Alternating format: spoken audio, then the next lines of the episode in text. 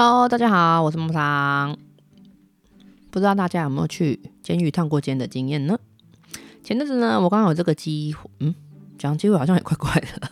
好了，不管啦，就是前阵子我常啊、呃，我蛮常去探监的，而且持续了一小段不短的时间哦。因为有个朋友啊，年少轻狂不懂事，所以他就进去进修了。那因为他服刑的地方离我住的地方不算远、啊，而且上班也顺路。所以，为了给他一点温暖呢，我每个星期都会去帮他寄菜。我跟他朋友还有家人都不认识，所以我担心如果我办理接见的话，会占用到亲友接见他的名额。所以啊，呃，因为呃接见会有次数的限制啦。如果比如说，如果我今天早上接见了他，就是我去看了他，就是有见面的那一种，那那一天他的名额就没有了，而且。受刑人也会有那个身份的区别，也不是天天都可以接见的。里面是需要累积点数，表现越好，点数越多。相对的，在里面的方便程度，还有接见跟呃呃寄信的次数也可以增加。而且刚进去的叫做新收，就是新收进来的意思啦。我觉得就可能就是新手村的概念。可是这个新手村有蜜月期哦，因为狱方可能担心新收的同学会压力剧增或者适应不良啦，所以蜜月期大概会有一个月。这一个月的时间呢、虽然你没有任何的积分，可是你还是能够享有跟有积分的人一样的权利，包含限定的时间接见啊，然后收收那个寄菜，就是我寄菜部分你可以收，然后也可以收信或寄信。那等到蜜月期过了，就是时间到了呢，你就要开始准备那个打怪升等了。对，然后每间寓所的规定都会有一点点不一样啦，像是看守所跟监狱还有外衣监的规定就不一样。就我所知啊，看守所是最严格的。像是寄菜的话，呃，果粉的东西不能寄，那有骨头的东西不能寄。那现在现在有没有改？我真的不知道啦。因为我要探望的对象是一个很爱搬家的人，所以他在看守所的时候，我去寄菜就知道了刚刚讲那些规定。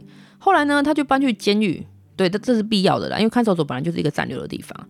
然后后来他搬去监狱的时候呢，就有比较放松了一点点。虽然那个炸物啊跟鸡腿都可以寄的，可是像汤汤水水，我刚刚讲炸物鸡腿，就是因为它是属于裹粉的，然后有骨头的，对，在看守所是被禁止的。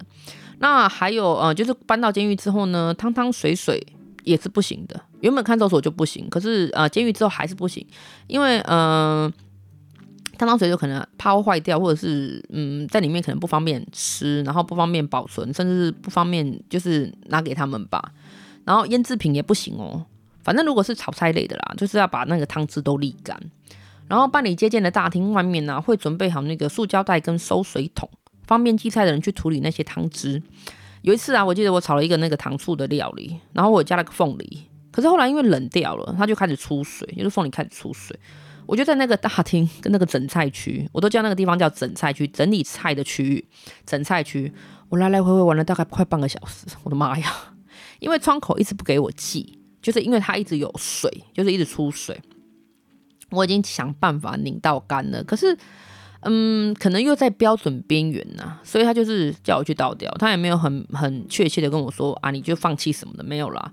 反正他们其实也不是找茬啦，就是有一定的规定啊，然后。就是我那那次刚好汤汁没有办法处理得很干净啊，总之就是很累。然后在那个长达那个半年的时间里啊，我持续每个星期都会寄菜，都会寄一次菜。然后我在抽完号码牌，在等待那个就是叫号的时候啊，我都会很认真观察周遭的人。其实不外乎就是有两到三类的人啊，一类就是那种笑脸类啊。可能就是兄弟呀、啊，有没有啊？谁来了？哎，谁进去了啊？我来看看你呀、啊。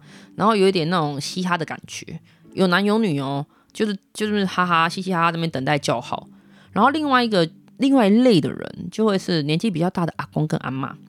说真的啦，感觉像那种父母亲的那一类，我看我是我看过最少的。也有可能是因为我都是一大早的第一批，因为我还。要赶上班呐、啊，所以我没有办法，就是太晚才去。我就是寄完菜之后，然后就是顺路就去上班了。所以也可能是因为这样，没有机会见到那个父母亲接济的那个类别了。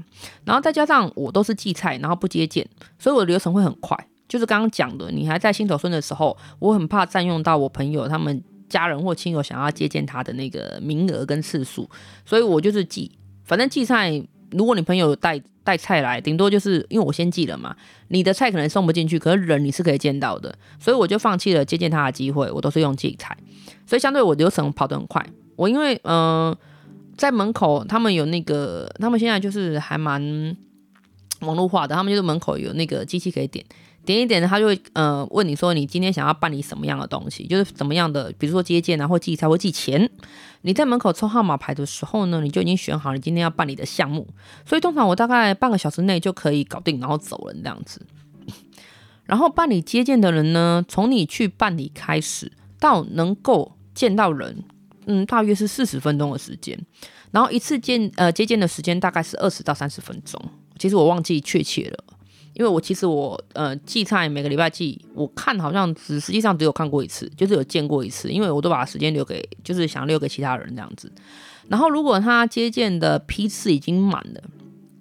就去往后顺延，因为刚刚讲大概四十分钟，可是他就是毕竟那个容量就是场所容量的关系，所以他如果可能，比如说开放三十个好了，如果今天第三十一个，你就要等下一批，就是继续往后顺延了，所以时间会拉得比较长。如果你你的时间没有抓好的话，那我常常会看到很多那个年纪很大的长辈，就是走路可能也不是走得很稳，然后提着一包一包的菜啊，然后再跟在那个窗口跟预防人员沟通。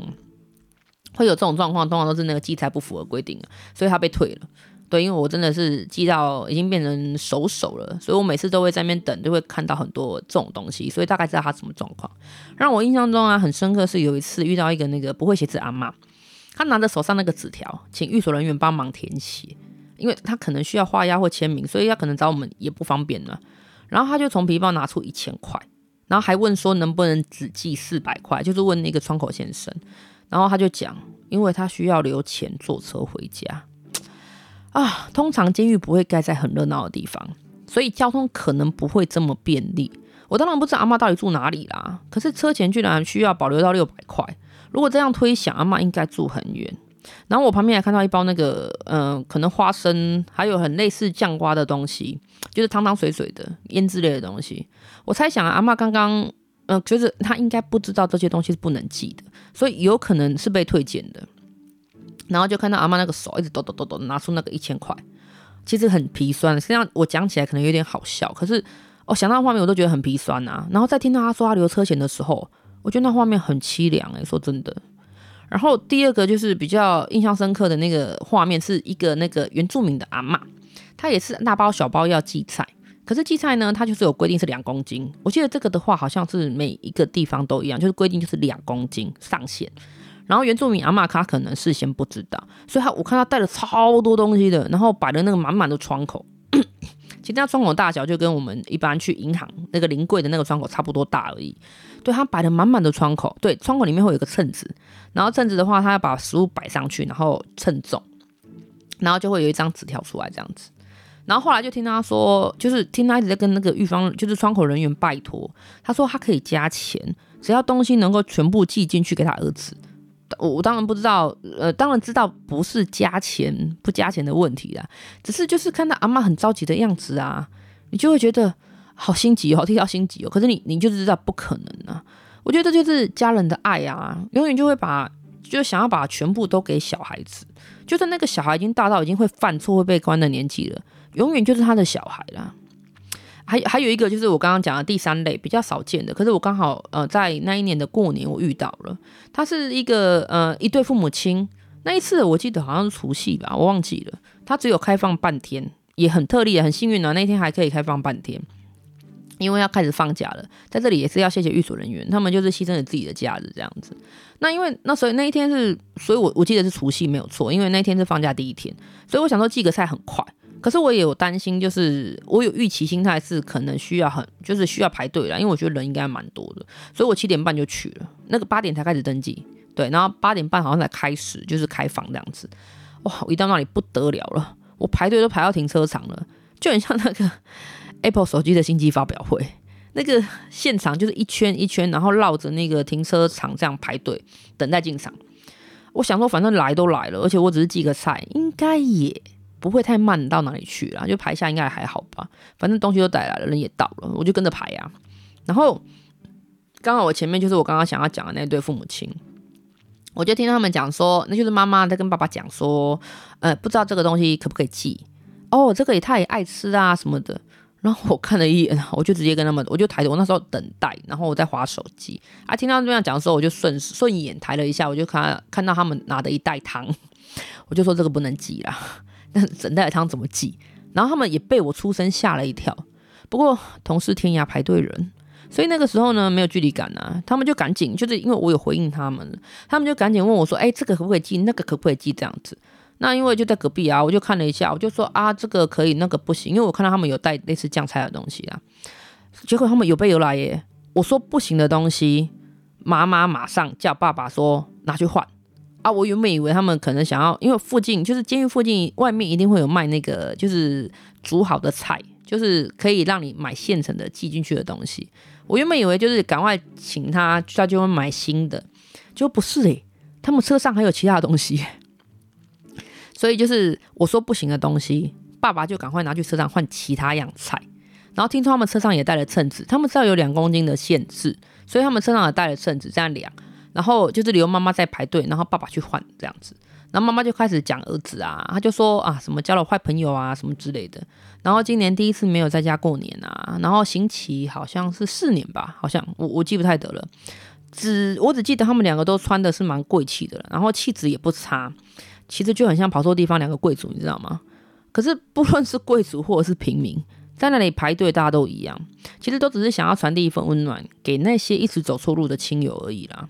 其实这两个啊、这两个阿嬷，就是我刚刚讲的那个阿嬷收到拿一千块的阿嬷，跟原住民阿嬷，还有这个爸爸妈妈的例子啊，在那半年里面，我还常常看到，其实很真的很常见。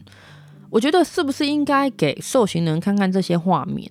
最好是能够给当事人看到，我觉得这样教化的功能会不会大一点？就是比如说，我可能要寄带给我朋友，然后我可能遇到这些问题，刚好被我朋友看到我，我在我在遇到这些问题之后的，就是我我会遇到什么样的问题？就像可能那个一千块的阿嬷，他的儿子或孙子可以看他抖抖抖拿给玉芳，然后还跟他说，请他留六百块让他坐车，就是当车钱坐车回家的那个画面。